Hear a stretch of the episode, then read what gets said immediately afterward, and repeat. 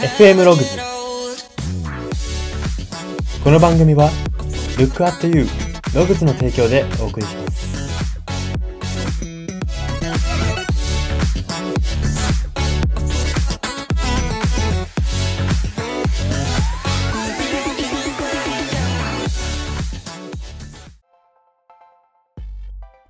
どうも。雪だるまを久しく作っていない人材エージェント Y です。この番組は人材エージェント Y が独自の分析眼をもとにあなたの人生観、キャリア観にささやかな変化を日々与えていこうという番組です。これは取り入れたいと思うものがあったら取り入れる、そんな感覚で聞いていただければと思います。さて、今回はことわざ旅行のコーナーです。今回特集するのが、ドイツのことわざ。吠える犬はめったに噛まないを特集します。はい。で、このドイツ、簡単にと、えー、と説明させていただきたいんですけれども、中央ヨーロッパ西部、中央ヨーロッパ西部に位置する欧米の中では特に経済力の高い国になります。はい。えー、で、国民性としてはですね、国民性というか、えっと、そうですね、勤勉でルールに従う人が、えー、非常に多い。まあ、こう、なんて言うんでしょう、真面目な、真面目ですね。真面目な方が多い国でして、えっと、その国民性っていうのがですね、日本と似ているっていうのはしばしば言われることもあります。はい。で、まあそんなですね、コツコツ積み上げることができて、えー、かつ秩序を守ろうとする、えー、そんな人が多いドイツの、えっ、と、大口叩きを戒めると言われているこのことわざを特集していきたいと思います。あ、あすみません。大口叩きについて簡単に説明をすると、えっ、と、なんて言うんでしょう。こう、一攫千金みたいなことですね。あの、一攫千金っていうか、なんかこう、自分をでかく見せてやるみたいな。自分は強いぞみたいな。感じじゃなくてコツコツ積み上げることが大事だよねっていうことがあの国民性としてあるので、あの、まあ、その大口叩きを戒めている言葉が今回こちら特集していきます。はい、えー、では最初に読み取れるメッセージが、えー、3つあります。1つ目です。人と対立関係になった時、実力で勝てる自信のある人は愚痴が少ないというポイントです。はい。で、えっ、ー、と、その、すいません。ことわざに対し、関してあんまり特にあの説明がなかったので、ちょっと説明すると、吠える犬はめったに噛まない。どういうことかっていうと、あの、やいややいや文句を言ったりとか、大声で威嚇をしたりしてる人っていうのは、実はクリティカルな攻撃をしてこないということを言ってるわけですね。まあ、つまり口だけの人は口だけだってことなんですね。で、すみません。あの、このポイントに戻ると、えー、っと、実力で勝てる自信のある人は対立関係になった時に愚痴が少ないって話ですけれども、例えば、えー、リスナーのあなたが営業会社の新入社員だとして、営業担当だとしましょう。でですね、えー、いきなり入社するなり、営業歴10年の先輩と売上競争をしてくださいと。で、敗れたら、あの、いきなりですが減給しますと。給料を減らしますっていう競争を上司に設定されたとします。そしたらですね、おそらく愚痴もしくは抗議を行うと思うんですね。なんでだよと。営業歴10年の方と、営業、営業の絵の字もわからない自分がなんで同じ軸で競争しなきゃいけないんだ。しかも言及っておかしくないかって思うと思うんですね。しかし、じゃああなたが、リスナーあなたが先輩社員側だったらどう思うかっていうと、まあおそらくですね、新卒のフレッシュさが私にはないので不利です。っていうような愚痴は出てこないと思うんですね。新卒競争するなんて。自分もこの営業10年もやっててなんか、すごいフレッシュさのかけらもないし、そんなフレッシュな人と同じ軸で争うなんて不利ですよって多分言わないと思うんですよ。ノウハウがあるので。なんなら、新卒に同情すると思うんですね。わ、かわいそうにと。10年、10年も実績あるわ、自分なんて、もうノウハウ分かってるし、えー、どういった風にやったら商品が売れて、どうやってやったら商品が売れないか分かっているのに、あかわいそう、あ新卒負けだねって思うと思うんですね。なので、えこのケースで言えば、新卒、新入社員の方が愚痴が出やすいし、え先輩社員の方が愚痴が出にくいと思うんですね。で、ここから何が言えるかっていうと、競争の場では、愚痴の量で立ち位置がそれとなくわかるということですね。はい。まあ、愚痴とか、うんと、まあ、なんか、言い訳がましいこととかですかね。まあ、そういったことがですね、えっ、ー、と、多い人っていうのは、あその先の勝負で負ける確率が高まるというか、まあな、なんか、負ける確率が高いというか、お互い分かってると。競争相手も自分も。分かってるから愚痴が出てくるっていうところがあるんじゃないかなというふうに思います。はい。はい。では、ポイント二つ目です。自分の成果に対して明らかに不服そうなライバルがいたとしたら、そのライバルは努力でこちらを超える気がない人であるということです。はい。と、不服であるよって、自分不満だよ。例えばリスナーのあなたが成果をめちゃくちゃ営業として出したとしましょう。それに対して、なんか、わかんないですけど、こんなストレートに言う人いないと思いますけども、いや、あの、あの営業とかまぐれだったじゃんとか、あの制約まぐれだったじゃん。なんか相手がいい人だっただけじゃんみたいな。なんかそういう、なんか、ここまでストレートに言う人はいないと思いますけれども、そういう、えー、リスナーのあなたの成果に対して不満だっていうことを明確に示してきたりとか、なんか愚痴を言ってくる人っていうのはですね、その自分の成果でリスナーのあなたを超えてみせようっていうことではなくてですね、リスナーのあなたの繊維を削ぐこと、戦う意識ですね。繊維を削ぐことで、相対的に、えっ、と、今の自分が、今のままでも上の立場になれるようにしようと考えてるわけですね。リスナーのあなたがレベル10にいたとしたら、え、っと、レベル8にいる、じゃあ私だとしましょう。あの、リスナーのあなたを妬んでいる私がいたとしたら、あの、リスナーのあなたをレベル7に落とすことで自分を上にしようとしてるわけですね、これ。自分はレベル8のままで、えっ、と、リスナーあなたをレベル10から7に、えっ、と、愚痴を言って1000円落とすことで7に落として、はい、自分の方が上ってしたいわけですね。これを、あの潜在的に考えてるわけです。狙ってるわけです。で、まあ、このラジオを聴いてる方って何かしらと日々戦っている方が多いと思うので、まあ、こういう、うんと、リスナーのあなたを落としてやろうみたいな相手と対峙することもあると思うんですね。まあ、今なくてもいつかあると思うんですけれども、そんな時はですね、この吠える犬は滅多に噛まないっていうところ、えー、そして私が今回提案、あの、出したポイントである、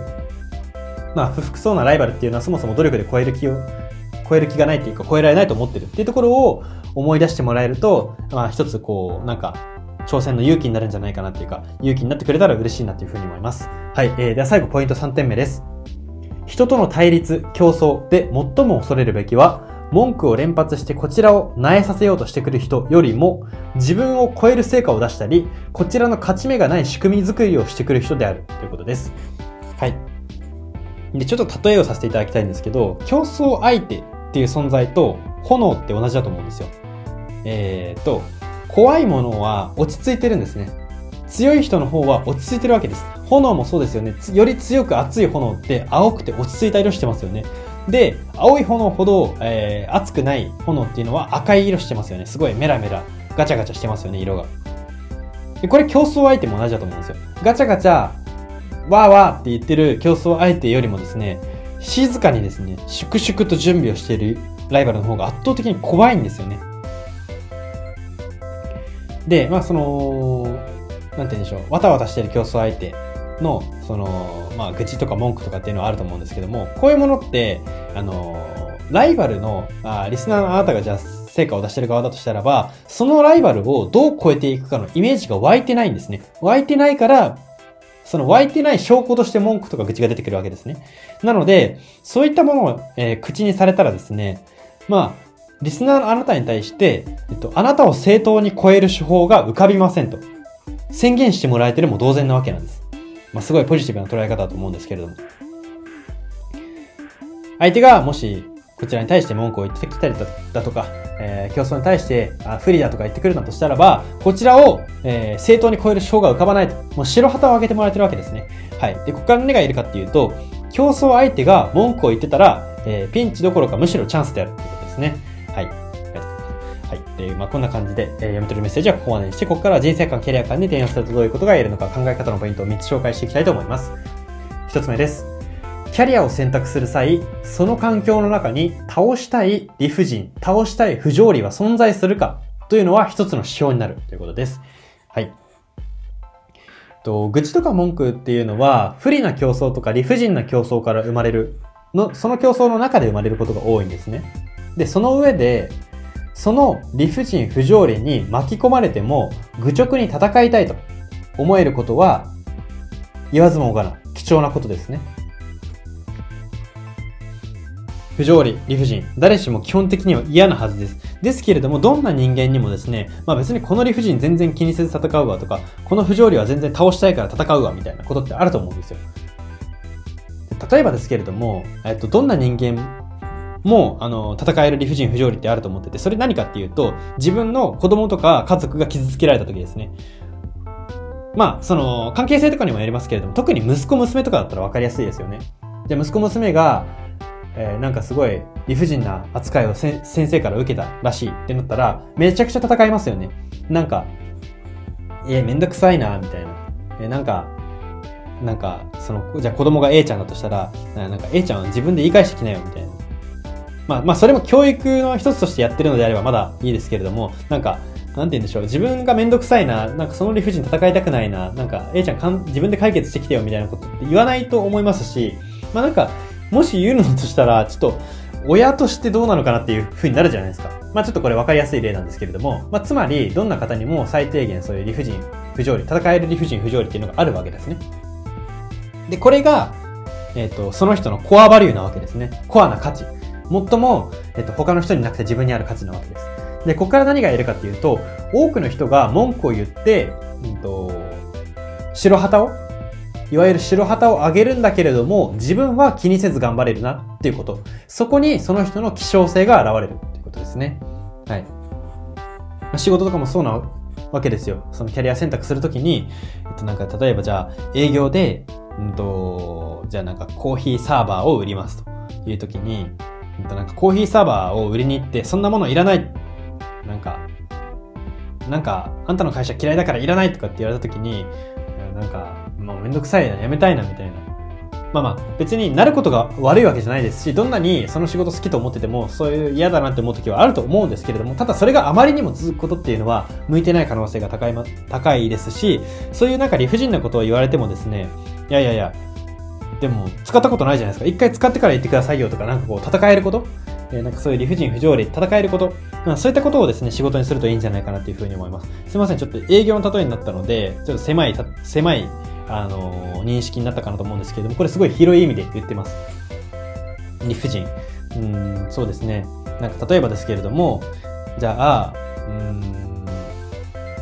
まあちょっと不条理の方に近いのかもしれないですけれども、じゃあスポーツ選手、じゃあ自分すごいサッカー選手好きで応援してる、えー、応援してるチームとかあるんですけれども、あるのに、うんと、なんかその、一回の怪我で、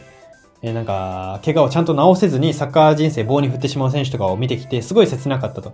えー、その、一回の怪我だけで人生終わる、サッカー人生終わりっていう選手を減らしたいんだ。そんな、なんか、頑張ってる人が報われない、そんな世界を変えたいんだ。だから自分はトレーナーになってみせるとか。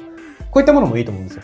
なんか、直接的にこの人をぶち倒すとかじゃなくても、なんかこう、その、怪我で棒に振るっていう、怪我でサッカー人生終了という不条理を自分が何とかしてあげたいとかっていう、そういうのもいいんですよ。何でもいいんですけれども、その、とにかく倒したい不条理、何とかしてみせたい理不尽、何とか解決してみせたい理不尽とかっていうものが、そこにあるかっていうのが、えっ、ー、と、まあ、向い、向いている仕事というか、まあ、その人が、えー、最も価値を発揮できる仕事かなというふうに思います。はい、えー、ではポイント二つ目です。不満そうにするライバルが周りに多いということは、恨まれているのではなく、勝ち目がないと思われているということです。はい。えっと、これはですね、まあ、先ほどの3点で言った通りですね、このことわざに沿って言うのであれば、吠える犬は滅多に噛まないということわざに沿って言うのであれば、本気で自分を打ち負かそうとしている、もしくは打ち負かせると、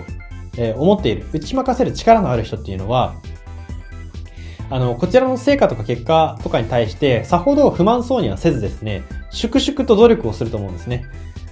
積み上げをするんですね。あ、負けちゃったか。じゃあもう次回勝つには、うんと、こういったことをしたらいいな、みたいなことを考えるわけですね。だから、その不満そうな人が周りとかに多いっていう人はですね、実質、周りのライバルに白旗上げてもらえてるんですよ。もちろんその不満がられながら一緒に仕事するとか競争するっていうのはやりづらいことは変わりないと思います。やりづらいことはあの認めますけれども、ただ白旗を上げてもらえているので、あの胸は張っていいと思います。はい。で、ここから何が言えるかっていうと、人には2種類の白旗の上げ方があるってことですね。はい。まあ、一つは、まあ、素直にすごいなと。もう、あなたには勝てません。あっぱれですっていう白旗と、もう一つは、なんか、お前ズルしただろうとか、こうだったら自分は勝てたのにみたいな。文句ですね。これも実質な白旗なわけですよ。もちろんその文句を言ってる人は自分が白旗を上げてるなんて認めたくないので認めないと思いますけれども、白旗なので、もし、あの、その競争の環境とかでそういう状況にもし置かれてる方がリスナーの方に、の中でいるのであれば自信を持ってほしいなというふうに思います。はい。では最後3点目です。倒したい理不尽などないという人は、競争せずとも生きられる仕組み作りに時間を割いた方がいいということです。はい。これはですね、私自身がまあ、正直若干当てはまるところだったので、あの、一つ挙げさせてもらったんですけれども、あの、ここまでですね、まあ、この吠える犬は滅多に噛まないっていうことわざを特集していることもあって、競争でなんか、競争での立ち回りみたいな話ばっかしてきたんですけれども、まあ、最後ちょっとそこをひっくり返すような話ですね。あの、そもそも競争をしない仕組み作りに努力を、あの、努力のリソースを割くみたいなこともいいと思うんですよ。よくですね、まあ、特に営業会社勤めの人とか、まあ、営業職の人とかって、なんか競争イコール人生みたいな。競争の充実イコール人生の充実みたいな。と言わんばかりのことを口にすると思うんですよ。結構過激なこととか言う方もいますよね、正直。私もあの、そういう方知ってるんですけど。で、もちろん、あその、口にすること、人はいるんですけど、もちろんこれって全てではありません。人生の全てじゃないです、全然。ですし、その、競争イコール人生って言ってるそのまあ、なんかその営業職の方のディスみたいになってたら申し訳ないんですけれども、その、競争はですね、まあもちろん全部が悪いわけじゃないんですけれども、そこの先に、その競争の先に倒したい理不尽とか、倒したい不条理がなければ、その競争に参戦する意味ってないんですよ。その人が参戦する意味って、その先に倒したい理不尽、不条理があるからなんですよ。例えばですけれども、あのー、なんか自分はえっ、ー、と、親族の中ですごい否定されて育ったと。あ何やってもダメね、あんたは。って言われてきて悔しかったから、営業職でめちゃくちゃお金を稼いで、ひっくり返せるって示したいんだと。そんな不条理、理不尽な扱いをひっくり返したいんだ。こういう志があれば意味はあると思います。ただ、なんかよくわからないけど、目の前に舞い込んできてるやつ全部負けたくないし、自分負けず嫌いだし、みたいな。そういった、ふわっとしたモチベーションだと、参加する意味はないと思います。個人的に負けず嫌いっていう性格なんで負けず嫌いを自分のキャラクターとしてこう雄弁する方がいらっしゃいますけれどもそれってどうなのかなって思うんですよね。懐疑的な目を持っているタイプでございまして。でなんでかっていうと負けず嫌いって何ですかね。究極人間誰しも負けたくないことってあると思うんですよ。でも負けたいと思ってる人なんていないじゃないですか。なんか負けてもいいやって思って何かやってる人ってあんまいないと思うんですよ。で、しかも負けず嫌いの方ってなんかもう全部負けたくないですとかって言うじゃないですか。で全部負けたくないってことはこだわりないってことじゃないですか。でこだわりない人って最終的には自分って何者なんだろうとか自分の人生結局何がしたかったんだろうっていうところで老後を迎えるわけですね。なので、まあそれって誰の得もないじゃないですか。なんか若い時のマウントのためだけじゃないですか。それだとあんまり意味がないと思うので、やっぱり、うんと、まあ競争、競争の世界に行くのであれば、その先に倒したい理不尽、不条理があるのかっていうところを整理する必要がありますし、いや、そんなものがないっていうのであれば、競争、えっと、例えばその、競争せずとも生きられる。例えば営業職はやらないとか。そういうですね、競争せずとも生きられる環境を自分で作る。そのための努力をする。っていうことが大事かなというふうに思います。はい。で、ここから何が言えるかっていうと、競争は選択した方が、競争を、に挑むのであれば、えっと、どの競争に挑むのかを選択した方が、えっ、ー、と、人生の充実につながるということですね。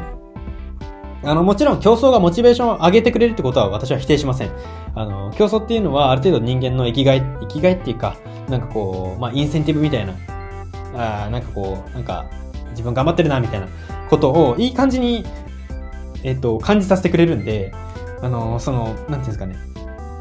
生命力を高めるっていう意味では悪くないと思うんですけれども、ただ選択をしなければ無意味なものになるということが、えー、最後に伝えたいかなというふうに思います。はい、そんな感じで今回は以上になります。今回はことわざ旅行のコーナーで、ドイツのことわざ、吠える犬は滅多に噛まないを特集しました。FM ログズ今回の放送は以上になります。いかがだったでしょうか？はい、えー、では今日の行動のおすすめですが、抱えている競争意識のうち一つを諦めて一日を過ごしてみようということです。はい。えー、リスナーの皆さんの中にもですね、えっと、競争意識全くないっていうことはないと思うんですね。まあ、なんか、例えばですけれども、うんと、じゃあなんか、本当に、本当にどうでもいいこと言うと、じゃあ家族でみんなで暮らしているとしたら、なんかお風呂は誰よりも早く入りたいとか、誰、誰よりも早く入りたいとか、なんか、テレビのチャンネル争い負けたくないとか、なんかそういった小さいことからですね、まあ仕事の、誰々に営業成績負けたくないとか、そういったことまで、大きなことっていうんですかね、そういったことまでいろいろ競争ってあると思うんですよ。人の日々の日常の中に。でも、意外と絶対勝たなきゃいけない競争って少なかったりする。本当の本当に一握りだと思うんですよ。なので、その前提の上でですね、今抱えている競争意識のうち、一つ何か今日諦めて、別にこれ負けてもいいやというか、別に競争をやめたっていう意識で過ごしてみてほしいと思います。意外と自分がこうなんか、どっちでもいいことに縛られてたなってことに気づいて、えー、自由になれるんじゃないかなというふうに思います。はい、そんな感じで今回は以上にしたいと思います。ここまでのお相手は、Y でした。